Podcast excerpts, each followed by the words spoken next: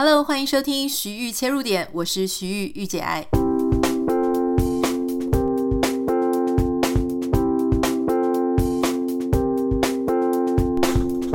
欢迎你收听今天的节目。今天想要跟大家一起讨论一件事情哦。这个事情呢是今天早上我跟我的好姐妹我们在视讯聊天的时候呢，诶，我们就会彼此互相分享一下自己最近的近况嘛。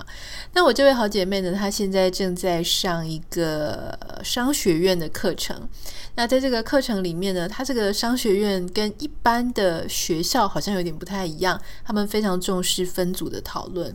我这个好姐妹，她就常常会告诉我，会 update 一些他们的近况。他们这些学生哈，他其实不见得全部都是学龄的学生。我的学龄的意思是说，我们一般来说可能大学毕业啊、研究所毕业啊，就跑去念研究所的商学院嘛。但是他那个学校比较特别，因为他的学生组成比较多元，来自世界各地，年龄层呢也分布的极广。所以呢，在这个啊、呃，同学在分小组的时候，你就会发现说，哎，有时候在沟通上没有想象中的容易，因为大家的文化背景不一样，大家的历练不同。有些人有比较深厚的商业背景，有一些人并没有。有一些人他很强调某一些比较人文社会方面，那是他的专长。可是另外一些人，他可能思考方式呢就非常的理工的学生，所以这当中就会有非常多的火花，非常多的磨合。那这个学校的老师呢，他也非常鼓励同学哈，要这个不断的。在沟通当中，在小组当中去练习，你们如何跟不同啊背景、不同语言、不同眼镜，哈，所谓的眼镜是我们看事情的眼光是不一样。我要如何跟这一些形形色色的人相处？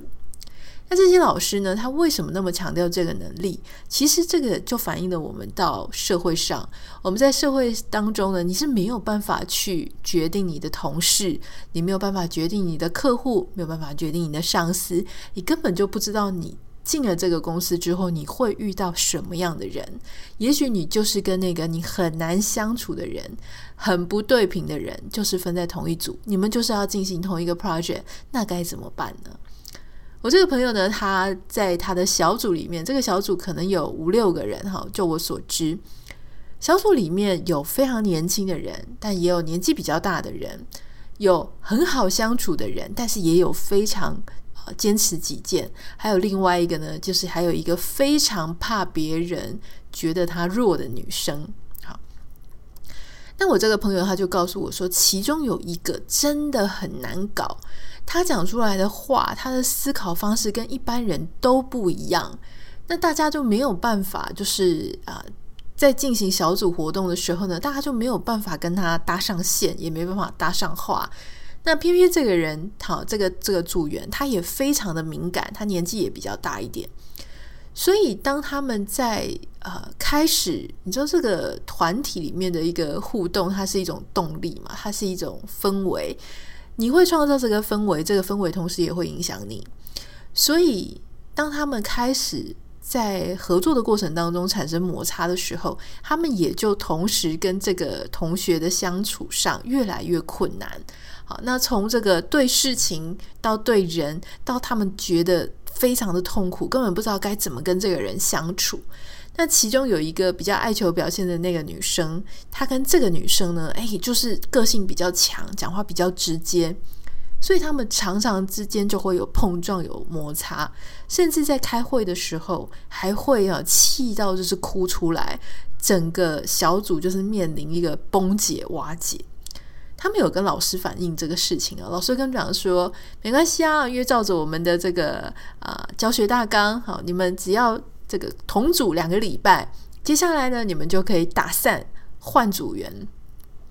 所以可想而知，这个整组的同学，包含这个被排挤的还没有和排挤他的，哈，因为不能说是排挤了，就是说跟他相处的好的人啊，就只有大概大概没有几个。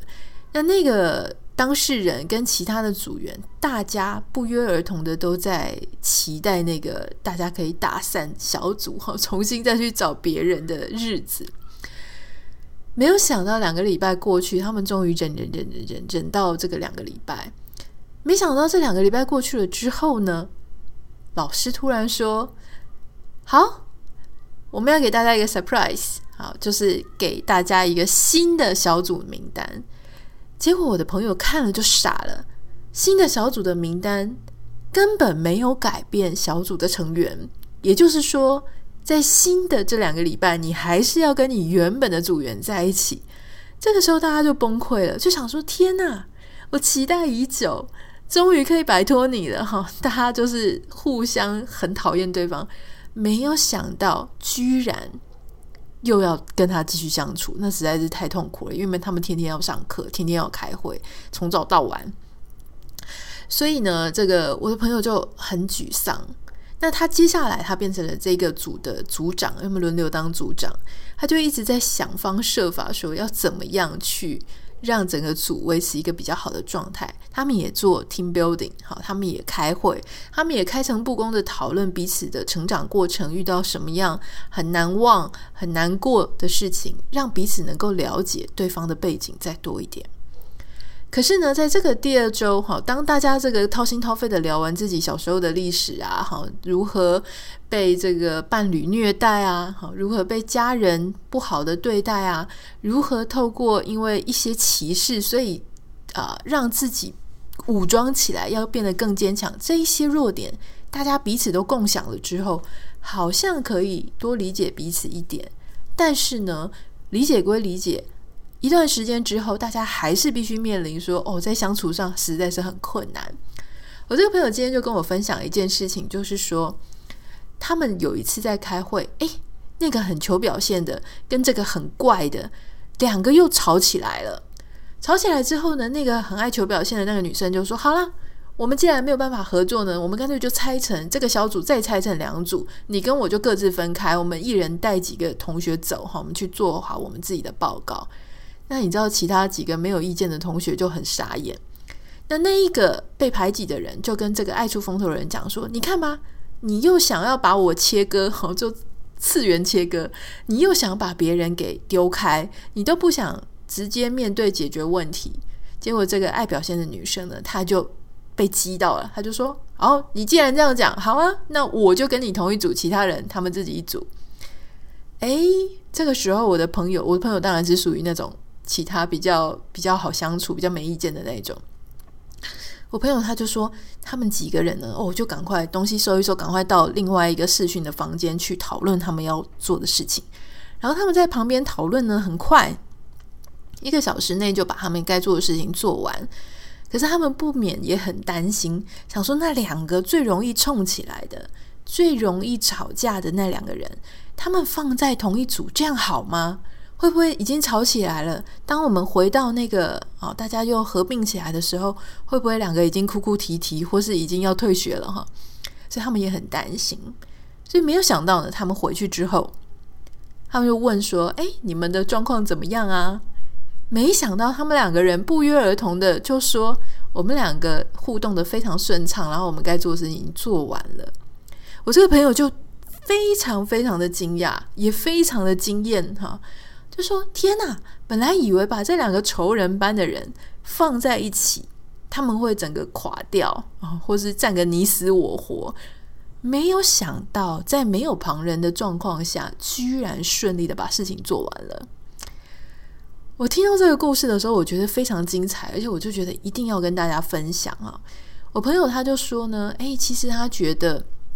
啊，他讲了很多他的想法，就说，诶，会不会是两个学习了包容啦，学习了什么这样子？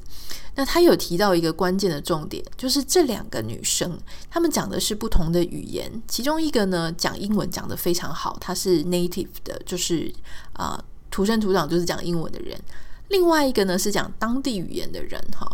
那原本讲当地语言那个人就一直觉得他没有办法好好的表达他自己。那这个爱求表现的，他又英文讲得非常好，没有想到当他们这几个人离开这个小房间之后呢，这个爱求表现的女生，她愿意，因为她的她当地语言讲得比较差一点，但是她呢就改成用当地语言去跟这个英文比较不好的人沟通，诶，没想到这样子一来一往，他们之间互动就顺畅了，态度就温和了。我这个朋友呢，他想，他觉得应该是语言的关系。我跟他讲说，我觉得语言是一个关系，好，是一个很重要的因素，没错。因为像我们自己身为美国的外国人嘛，因为我们自己不是美国人，可我们在美国生活，你常常会很懊恼一件事情，就是你明明用中文就可以讲得非常顺。啊，甚至带点幽默感、带点犀利的那一种啊语言的表达能力，你换了一个语言，你就没办法。你讲的笑话人家听不懂，人家的笑话你也听不懂。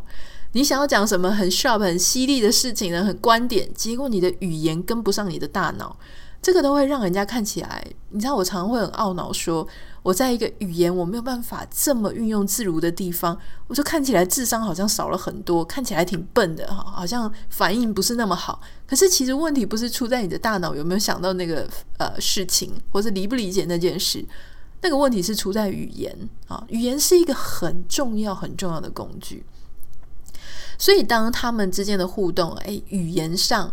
这个比较快的这个人，他换成了他不是母语的这个语言去跟对方沟通的时候，他的态度就温和了，他的速度就放慢了，他的语气也温和了，甚至还会有点担心自己有没有讲错啊这个语言。那另外一个呢，平常比较没有信心、比较被排挤的，他发现，诶，这个时候你用我的语言在跟我讲话，他的信心就来了。这个是我朋友的解读。那我另外跟他提到一件事情，就是我对这件事的观察，就是我觉得还有一件很重要的事情是，就是他们这几个其他的人离开了他们的战场，这几个同学呢，换到其他间，只留下他们两个人。换句话说。他们的观众，好，他们之间沟通跟他们之间战火的原本的观众消失了，观众离开了，没有其他人在旁边看着他们发生争执，看着他们在啊、呃，我们所谓的表演啊，表演他们的表达，这些观众都离开了之后呢，其实他会对整个啊、他们之间互动的过程那个动力 dynamic 会产生一个非常重要的变化。我不知道你有没有这样子的例子，就是说，有时候你跟你的另外一半，或是你跟你的好朋友在吵架，或者在议论一件事情，你们两个如果私下吵一吵呢，其实很容易和好。可是当这个时候如果有外人在啊，或是有其他人介入，他可能甚至没有讲话，他只是看着你们发生这个事情，你都会更不想退让，你都会更想要表达你自己的立场。你明明就不是那么喜欢战斗营的人，可是当今天有一个观众或是有一个听众他在旁边的时候，你就更想要坚定你自己的立场啊！如果说别人反驳了你的立场，或是他让你觉得很吃瘪，你这个时候的委屈是加倍的，那你也更不愿意低头。换句话说呢，在两个人沟通的时候，其实那个观众是非常重要的一个角色。这个时候，我就跟我这个朋友哈，我就跟他呃分享了一件事情，就是我前阵子不是有跟大家讲说啊、哦，就是我觉得你如果越能干哈，或是越愿意做事情，你真的是事情永远都做不完。我自己就有一个例子哈，就是我之前曾经在一个团体里面做事情，那这个团体。啊、的这个，我我觉得他的 leader 他并没有照顾好所有人的情绪。那我在这个环境当中呢，其实我觉得我非常的委屈，因为我觉得我做比较多事情，然后我并没有得到相对应的很好的尊重。那这个 leader 呢，他私下其实都会跟我挂电，就讲电话啊，或是写 email 啊，写讯息的时候，他都会跟我说啊，我非常谢谢你。可是那种私下他跟我说谢谢的感觉，我就没有觉得。啊、呃，有被安慰到。哦，虽然我知道，但是我没有真正感觉被安慰。某一天，他在我们所有的人，啊，就是还有其他人，大家的前面，突然之间呢，讲说，哎，他真的非常感谢 Anita 哈，这个 Anita 他真的花了很多他自己的时间做这件事情，你知道吗？我就跟我先生分享说，就在那个他跟大家讲他对我的感谢。我突然之间，所有的不愉快、所有的压力、所有的啊、这种不满的感觉，就突然间就释放了。我就跟我先生说，这是很奇怪的事情，就是他同样的话，他其实私下都一直跟我讲，可是偏偏他在大家前面讲的时候，那个效果非常不一样。所以这也让我自己去思考说，诶，为什么他私下跟我讲表达感谢，我就觉得还好。可是当他在大家前面表达感谢的时候呢，我就觉得，嗯，我真的有听进去，或是我的内心真的受到安慰哈。所以其实你看，这个旁边的人。旁边的观众、旁边的听众，有时候他扮演非常至关重要的角色。也就是说，一件事情他是在私下讲，还是在公开的讲，这个当中的动力跟变化是非常不一样的。好，我后来就跟我朋友讲，我就说，我觉得啊，人呢，好，他他因为我朋友跟我讲说，他觉得他不是一个很在意在大家前面要被表扬或是被公开的啊。陈述某件事情的人，我说那是因为，我觉得这个事情呢，他不是我，我不是每一次都需要人家在前面表扬我。可是呢，什么时候我会特别需要？就是我内心真的很委屈，我内心真的很埋怨，我内心真的觉得我受到呃这个委屈，受到不公平对待的时候，我会特别想要在公开公众的场合把它要回来。而这是每个人。内心很自然的一个展现，哈，自然的一个呃机制。换句话说，你越委屈，越需要被公开；你越觉得还好，哈，你其实没有受到真正的内心，没有往心里去，没有受到很多内心的创伤，你就私下哦跟他表达感谢就可以了。所以这个时候要怎么样运用在我们今天听众？如果你听了我们的节目，要怎么样运用在你的生活当中呢？我想要跟大家分享哈。有时候你常会说，我们对家人表达感谢啦，或者我们对另外一半表达感谢，本来就是应该表达感谢。好，如果对方今天因为你工作忙，他多洗了一个碗，他多帮你照顾了你的洗衣服，或是帮你多做了一些按摩啊，或是一些帮你多照顾了一些什么事情，随口去讲感谢，这个是很基本的。可是今天，如果你身边的人他已经在不爽了，哈，就是说他的那个。怨恨值、抱怨值已经累积一段时间，已经累积到他内心有委屈的时候，这个时候呢，就不能只在你们彼此之间做感谢，你必须要对第三个人。或是要在一个公开一点的场合，好，可能是家人的聚会的时候，朋友的聚会的时候，甚至是你可以呃，这个在用你的自媒体，比方说脸书啊、Instagram 啊，或是其他的自媒 YouTube、其他的媒体当中去感谢这一个你重要的啊、家人或是伙伴。所以这个事情呢，让我就是诶，突然好像触发了我，让我了解了一些人际互动当中，我们可能常常。在生活当中，你会有这种感觉啦，知道说啊，这样做是有效的。可是很少有人会去很系统化的讲这件事情，所以今天我们就透过这个节目，想要跟大家分享这一件事哈。那当然，再延伸出去呢，其实我就想要谈一件事情。最近我也有听到一些网友在讲哈，就是说，就发现有一些网红啊，或是有一些呃网络媒体的公众人物哈，很喜欢把自己家里的什么婆媳吵架啦。呃，先生跟太太吵架啦，或者是什么一些很不好的事情搬上台面。那我们就延续今天的这个话题，我想要做一个提醒啊，就是说，像我们刚刚在讲的，原本是你们私下啊，不管是谁是什么样的关系，婆媳也好，妯娌也好，夫妻也好，呃，男女朋友也好，你们私下两个人啊，没有社群媒体，就是私下两个人再不开心，这是一种。这个彼此之间的一些张力，彼此一些动力，它是一种状态。可是当其中有一个人，他把这个不爽、不开心、讨厌的事情搬上啊，以前是用电话嘛，你跟你的好朋友在讲的时候，你可能会把你们夫妻之间或者你跟谁吵架的事情讲给朋友听。那你没有发现，那个当事人他如果知道你讲给朋友听，或你讲给你家人听，他心里就已经会怪怪的，会不爽。跟那个原本的状态有点不同了。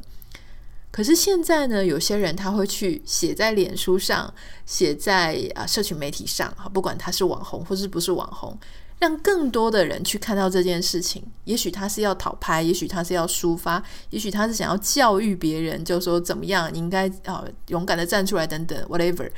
有很多不同的目的去做这件事情。可是我要提醒的，我我不是要讲这个情形是对还是不对，我只是要提醒，延伸今天的话题。当你把事情搬到台面上，让更多的人来参与啊，你所谓的参与呢，不只是就是说哦，他要给你提意见啊，或者是出主意，不是。他光是用他的注意力在参与，他看到了这个事情，而那个当事人他知道有人在看这件事情，这整个事情的动力，他内部的运作，他彼此之间的关系跟张力，就提升到另外一个完全不同的层次。也就是你本来可以轻轻放下，本来可以轻轻的结束。本来可以，也许有些人愿意先低头，也许有一些人呢内心自觉委屈，有一些人呢觉得说算了啦，可以让这件事情过去。这种心情突然之间都变得很严重，可以过去的都变得过不去，可以原谅的都变得无法原谅，可以就此轻轻放下、轻轻带过、轻轻的啊、让整件事情过去，都突然不行了。换句话说。其实我记得我们在节目当中常常会跟大家讲，就说很多事情哈，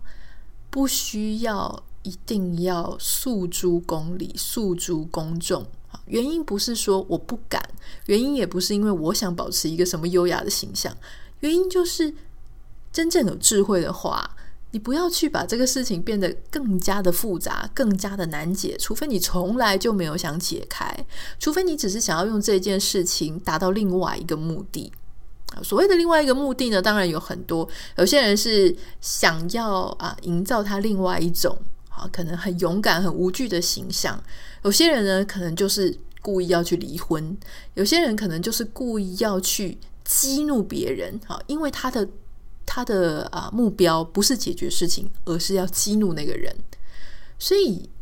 如果站在很单纯想要去解决这件事情，让他有好的方向，基本上不会建议这样子处理。好，除非你有其他的目的，就像我刚刚举例的哈，我不知道大家有什么目的。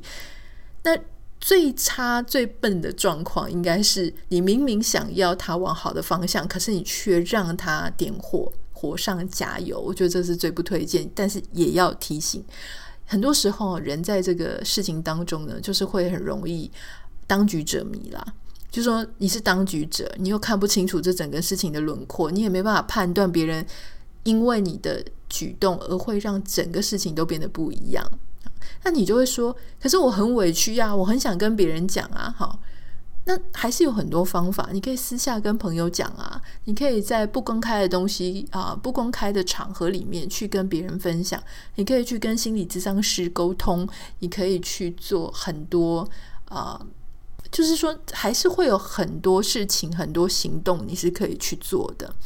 这个是我今天在节目当中呢，想要稍微提醒大家。我不知道你跟我有没有一样的想法哈？也许你就是那种很激动，什么事情都一定要把它揭露，然后把它往上提升，然后来个玉石俱焚的。如果你是这种个性，诶，那我也是尊重你了。可是呃，如果我们想要稍微让生活不需要这么样的高潮迭起。我们让生活过得舒服一点，让自己的心情处在一个比较平静的状态，不需要常常哦细胞死一堆。我们可以有一个选择，那个选择呢，是我跟他人，我跟这个世界啊，我们都稍微让彼此好过一点。这个是我自己对生活的一种态度跟人生的哲学。我希望你也会喜欢。好，那我们今天的节目就先到这里。如果你有任何想要跟我分享的，欢迎你可以私讯到我的 Instagram 信箱 Anita 点 Writer A N I T A 点 W R I T E R，也不要忘记帮我们在 Apple Podcast 上面留下五颗星给你的留言哈。我好常常讲这一句，有时候还是会有一点打结。那我们就下次见喽，拜拜。